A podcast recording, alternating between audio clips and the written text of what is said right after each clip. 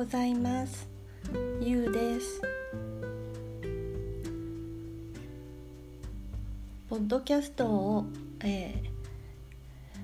始める方が私の、えー、声サロンで出会った方でも一人一人と、えー、増えてきて増えてきました。大阪は今日晴れているんだけれども変わりやすいお天気だと天気予報では言っていました。昨日昨日も昨日もあのアイ、えー、アップルのポッドキャストの方からこういろいろ検索してあのプロの方の番組というよりはあの素人素人さんの番組をいろいろこう見たいなと思ってあの探して聞いていました。でそしたらあのあるチャンネル番組に出会ってあのたくさんこうあの投稿してるというか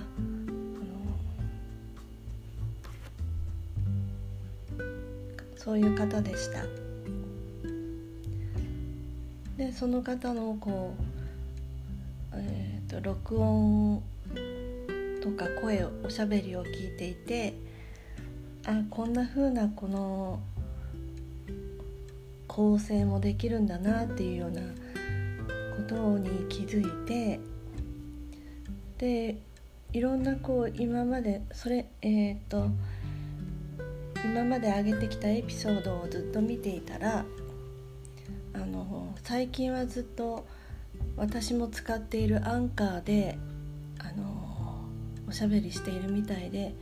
親近感を持てたのとその方のこ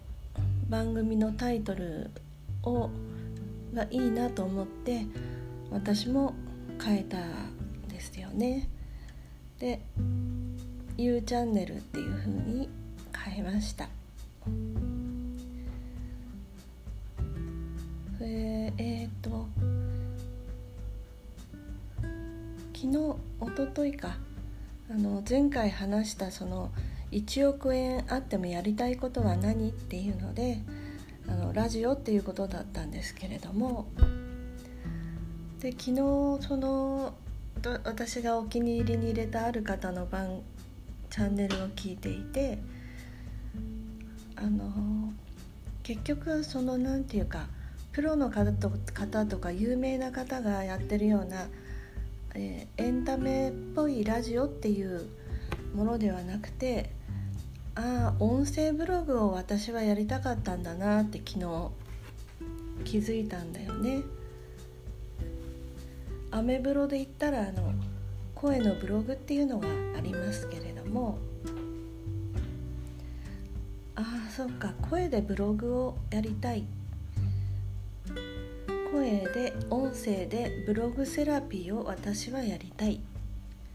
私はその声おしゃべりを通してこの自己開示をしたりとか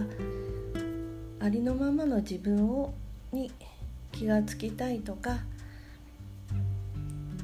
まあ、時にはカミングアウトもしてみたいとかそういうことだったのかなって昨日気がつきました。で本当に昨日からゆうちゃ昨日ゆうチャンネルと名前も変えて、えー、やっていこうかなと思っています。であの私はだいたい一人が一人喋りだと思うんだけどまたきささっき話した方とはまた別の、えー、大阪の主婦でお子さんが3人ぐらいいて長男さんが発達障害とか言ってましたけれどもあのポッドキャスト番組を立ち上げてその方はこう私がやってるみたいに音声ブログっていうよりはもうあのお友達とスカイプか何かでねあの2人でトークをしてそれを編集してあげてるようだったんでみたいなんですよ。でもなんかそのやっぱりこの会話がや一人で喋るよりはこう会話がやっぱり弾むというかあのそれにこのおしゃべりの前のその番組の冒頭の音楽とかもプロっぽいしでそのお子さんの多分男小さい男の子の声だと思うんですけれどもあのその音楽に混じ音楽が終わった後でそのこの番組はっていうそのちょっとした説明をちっちゃい男の子の声で喋っていてそこにちょっとエコーをかけてるのか何か編集してると思うんですけれどもなんかそれがとっても素敵だなと思っていてその方はアベアメブロもやっているしそれからあの自分でそのコーチングもやってる方なのかな。コーチングのメニューなどもありましたしまたオンラインサロンその Zoom というこうテレビ電話のよ無料のテレビ電話のようなアプリですけれどもそれでなんか毎月その、まあ、オンラインサロンの募集をかけて1ヶ月いくらとかいう感じでそれをなんか続けてる見てるあ続けてるみたいでそこにもとってもなんか関心を持ったんですよね。まあ、どそれを始めたきっかけはあのやっぱりその発達障害のお子さんを持っているその悩みとか苦労とかそういったものをその方はこのおしゃべりでとっても解消できるんだっていうようなことを言っていてまあ声のブログとかでもできそうですけどもやっぱりそういったコミュニコミュニティを作りたいというか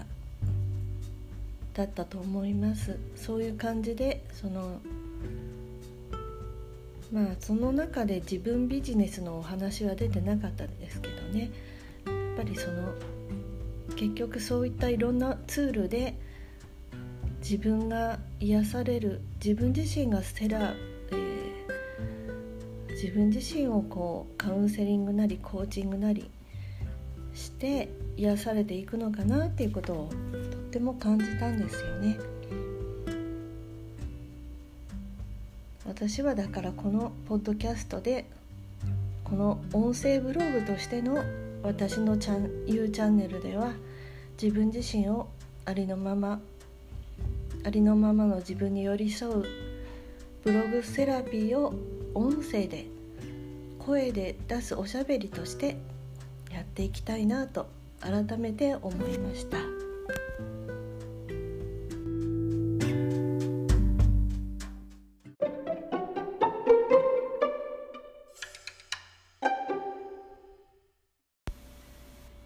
私はあの昔から占いが大好きで生命判断星占いそれから言霊占いとかあとは何何だったかなえー、六星占術とかいろいろこう本で見たりネットで見たりとかする程度ですけれども、まあ、生命判断に関しては自分がこう昔宗教活動をしてた時に自分自身がこの生命判断の勉強をして自分が講師としてやってた期間もあったのであのまあずっとずっと好きだった占いマニアなのかななんて思いましてこのポッドキャストでもちょっと占いコーナーみたいにして喋ってみたいと思う思います。今日注目したのは心谷仁之助さんです。あの画数を全部出してみてあのまあ総額を出してみたらとってもあの野球でメジャーリーグで行ってすごく活躍した人と同じ総額だったんですがそれはあのまあ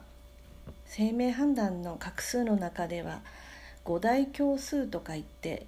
最も悪い大教なんだけれどもただあの一般の人が、ま、持つには良くないけれども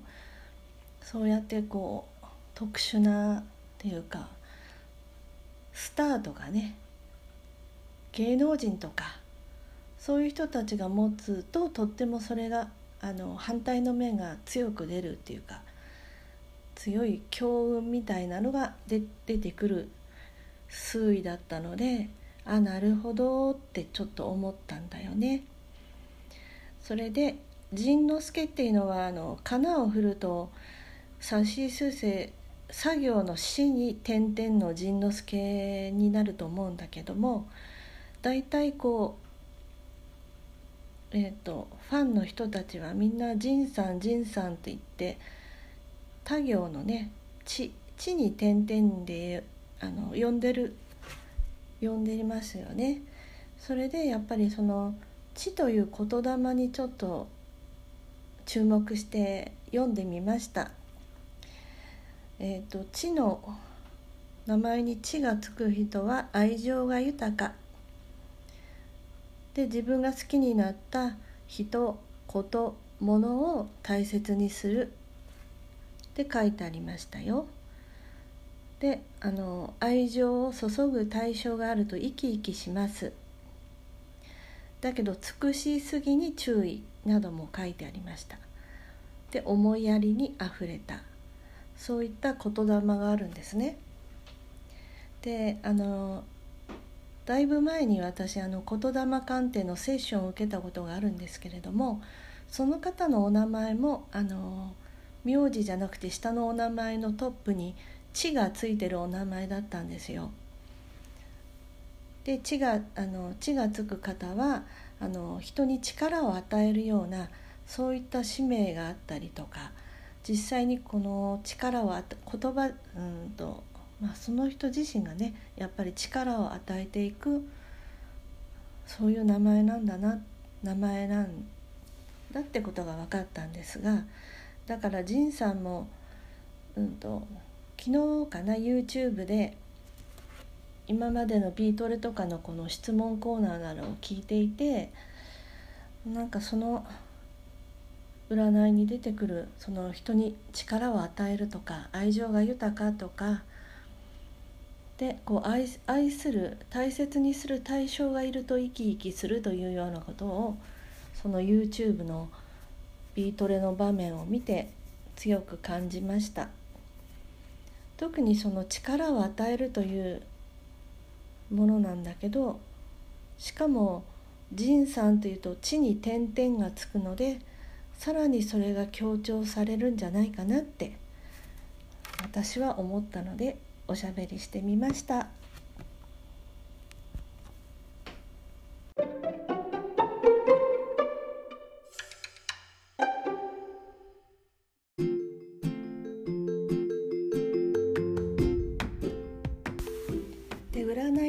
時なんですけれども私は子宮水明の名式の中にあのお墓って書いて「墓」って読むらしいんだけどね。それがあるのね。それともう一つ何だったっけ？ちょっとそれを今 喋りながら忘れちゃったんだけどそれを、えー、母の母が子宮水明の母がある人は、えー、マニアとかオタクとか一つのことをこうちょっと追求するようなあれがあるみたいなの。それから「母」がつく人は地味っていう面もあるらしいんだよね。でもう一つねもう一つ「長命」っていうやつとそれから私がもう一つあったやつがちょっとその名前を忘れたんだけどそのコツコツと続けることが好きみたいな。で私がそう私の性質として本当に合ってるなと思いました。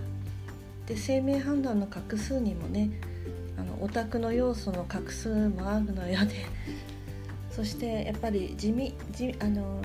例えばこのファッション洋服を選ぶ時もどっちかというと地味めとか派手なものを選ぶとかいうのも生命判断の推移で私は地味なのがを見つけて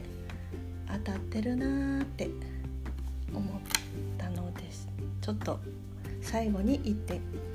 言ってみました。最後まで聞いてくださってありがとうございます。それではまた。